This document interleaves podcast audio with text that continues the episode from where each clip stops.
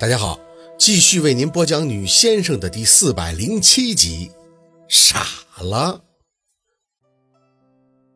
沈老，徐小姐家里补办的户口本，说是下午就可以送来。老太爷听完老魏的话以后，就挥了一下手：“行，那你去民政局打个招呼，明天上午我家小二去领证，让他们办事快点，别磨蹭。”好，没问题。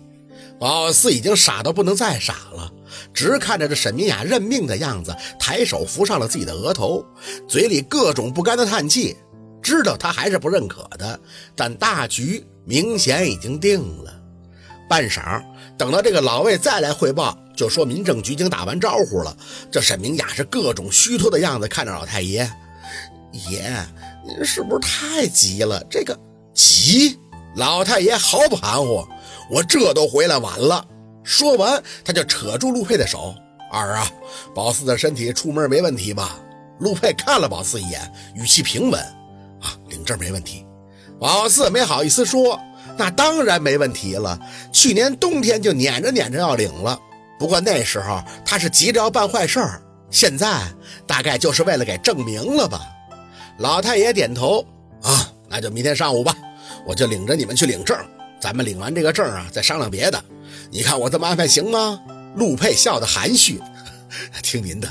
老太爷看着他笑，自己也笑，伸手还摸了摸陆佩的头，连带着还摸了摸陆佩的脸。嘿嘿嘿，哎呦，我家小二是高兴了哟。那种祖孙之间的宠爱，真是一丝一毫都不吝的表达。宝四看着艳羡，瞬间就想起了自己的太姥姥。姥姥那是外表总是太过刚强，而太姥姥却是浑身上下都写满了疼疼到骨子里。如果他老人家还活着，大概也会这么摸宝四的头，摸他的脸吧。反观此时的沈明雅，倒像是个被上苍冷落薄待的局外人。她泱泱的，满肚子火吧，还不敢发。看着老太爷亲昵了这个人高马大的陆佩，好一会儿才发声提醒：“爷。”您回来住哪儿啊？去我那儿吧。你有风湿，这身体啊都得休息。这时差，老子没事儿。老太爷也不看他，那语气是强硬的厉害。可那双眼一瞧见陆佩，就软的能掐出水来。这是得有多喜欢这个重孙子呀！我等户口本送来了再回去。我不去你那儿。小雷子那地儿不错，我这段日子去他那儿就行了。小雷子，雷叔。宝四心里这个摇头啊，这都成小辈儿了。想问老太爷这么喜欢陆佩，为什么不住在他那儿？瞬间就想到了沈明雅说的风湿，离海近是肯定不行的。去雷叔那山里边的宅院倒是正好。沈明雅被老爷子呵斥的再次没了声响，空气被他带的无端的就流淌起了名为尴尬的东西。除了宝四以外，老太爷和陆佩倒是没有什么不适。拉着他坐下，该聊什么还是聊什么，直接就把这个沈明雅给屏蔽了。通通通，老太爷正说着呢，敲门声再次响起。他有些纳闷的看着房门口，这么快就把户口本送过来了？进来，进来的却是诊所陈医生的助理护士。他这一开门，见病房里这阵仗，就有些懵。也不怪他，这人多也就算了，气氛还很迥异。从座儿的位置和角度就能看出来，有点六方会谈的意思啊！不是，是三方。愣了愣，那个护士像是炸着胆儿走到宝子身前几米的位置。陆太太，我是给您送书的。书？没说要他给买什么书啊？他见宝四不解，就把手里的几本新书递了过来。我昨儿个听到陈医生说了您初为人母的事儿，所以特意找出几本书给您送来，里面对孕妇的饮食以及孕妇早期的心理调节都有详解，您多看看有好处。宝四有些发愣的伸手接过，哦，谢谢。那我这儿什么怀孕？老人家这一嗓子就给本就紧张的护士吓了一跳。宝四想他是好心，但是真吃不准此刻是不是做了好事儿。哦，我找出这些书只是想给陆太太做个参考，没别的意思的。你别紧张，老太爷隔空安抚了他一下。另一侧的沈明雅也抻长了脖子，到底怎么回事？你说我重孙媳妇怀孕了？这这个小护士有点毛，惊颤颤的看了陆佩一眼，咬唇低头。嗯，是昨天陈医生给陆太太做了血检报告出来的结果。我只是，你看你怕什么？这是好事儿啊！老太爷急得站起来，转头看见陆佩，真有了啊！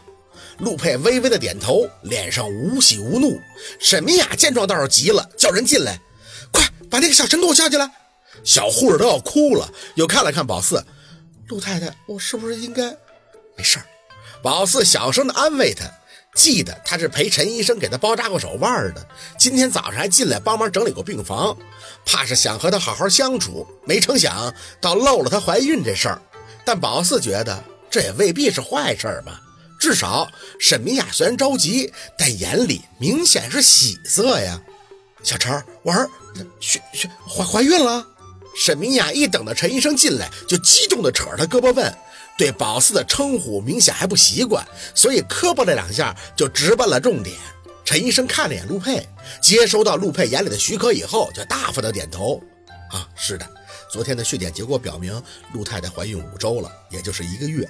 具体情况最好再等一个星期，去您那个医院做个详细的检查。真有了呀！沈明雅嘴唇子都颤了，回头终于没有敌意的看向了宝四，不，确切的说是看向了宝四的肚子，那垂涎若渴的样子，那看的宝四都想捂住。一一个月了，他说说的眼睛都红了。陈医生点头，啊，是的。从我诊脉的结果来看，应该是两胎，但是还两个。什么呀这出明显就是第二个陆佩呀。不过那老太爷要不是陆佩扶着，也差点没站稳。这一家子是有多盼望孩子呀？啊啊，是的。陈医生再一次被弄得小心上了。呃，这我个人的经验可以确定是两个，因为我钻研中医多年，还算是有几分自信。不过具体情况还要去医院检查，一定得去啊！沈明雅忽然就来了精神，泛黄的眼珠子都亮了。现在就转院备车去新雅。医院环境不好，病菌多，宝四到时候去做个检查就行了。先在这边休养吧。陆佩淡着声就否了沈明雅的话。沈明雅呢，倒也没生气，点头称是。啊，对对对对，医院环境是不好，那就再等一个星期去医院。哎，小陈是两胎，你确定吗？陈医生一看沈明雅的脸，倒是犹豫上了。呃，沈董，我只能说是百分之五十。要么他心里得在想啊，要不是两胎，你能掐死我？这一家子人怎么高兴起来，都跟要打人似的？你号脉，我绝对信得过啊！两胎呀，爷，你听见了吗？老太爷自然是高兴啊，不过看着宝四，似乎又想到了什么，脑门子紧了几下以后，拐杖随即杵地，定是龙凤胎。陈医生愣了愣，无视沈明雅在听到龙凤时要放鞭炮庆贺的表情。老爷子，您怎么能确定呢？我只号出华脉两胎，没看出是龙凤啊。有之说过，他们家有这个根儿啊。老爷子很激动地看着宝四，宝四，你家里是不是有亲属长辈是龙凤胎呀？宝四想了一下，哼，好像还真有这根儿啊。我爸和我姑就是龙凤胎。你看看，老太爷杵着拐走到宝四身前，一手攥住了宝四的手腕。你太爷爷是我的贵人，你是我家的福星啊！来来，快躺下！哎呀，可别站着了，快躺下，快点养养养养。陆佩也示意宝四赶紧坐到床上，听我大老太爷的，别胡乱折腾。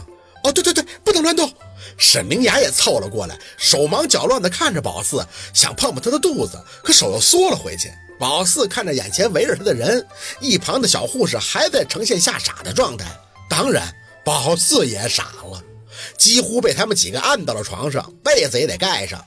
沈明雅激动的红了眼眶，我这有生之年终于可以做奶奶了。老太爷更是感慨：“哎呀，想不到啊，我可以见到玄孙了！哎呀，幼枝啊，你可真是我的贵人呀！”说完，他还看向沈明雅：“明雅呀，你要做奶奶了，以后一定要做出奶奶的样子。”沈明雅兴奋是兴奋，但对宝四还是有情绪。不过被孙子冲淡了，现在也只剩下点头。啊，我孙子，我肯定会好好带的，你老就放心吧。宝四傻乎乎的在那坐着，稀里糊涂的，就因为那个护士突然好心的送了几本书，突然就享受起了国宝大熊猫的待遇了。